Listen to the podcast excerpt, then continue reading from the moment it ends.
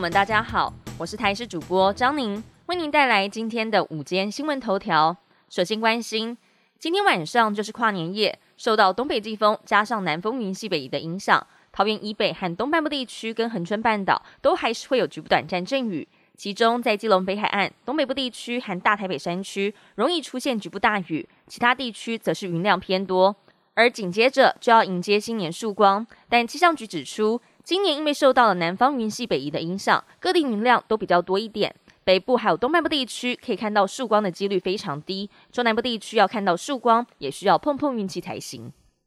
今天是元旦连假第一天，高工局预估今天的交通量是一百一十四百万车公里。上午国道总共有六大地雷路段，分别是国道一号南向杨梅到新竹、彰化系统到埔盐系统、北向圆山到大华系统；国道三号南向土城到关西、快关到雾峰，还有国道五号南向南港系统到头城等路段。建议西部国道南向用路人尽量在中午十二点之后出发。那么，其中针对的国道五号南向大魔王高工局也建议用路人尽量在下午五点之后再出发。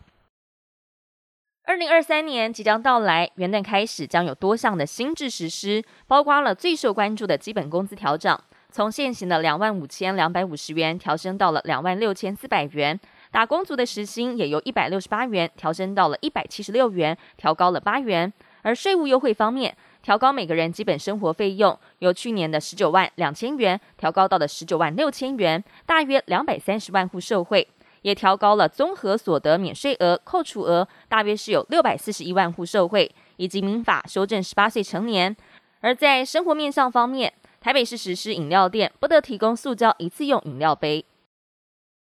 国际焦点。美国纽约时报广场跨年重头戏，全球观众都非常的期待。这次是疫情之后首次以正常规模举办，除了招牌的水晶球，还有从高处洒下五颜六色的彩纸。三十号主办单位就先行举办了撒彩纸的预演。今年使用总重一千三百多公斤的彩纸，还部分采用了纽约学院墙上游客们写下的新年新希望，要确保跨年的那一刻可以制造温馨又热闹的场面。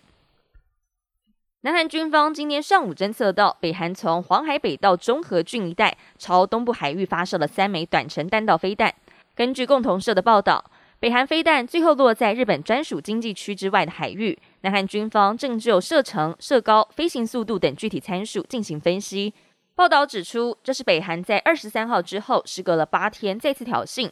由于南韩国防部昨天公布了自研固体燃料运载火箭试射成功，研判北韩今天的举动很有可能是对南韩试射采取的反制措施。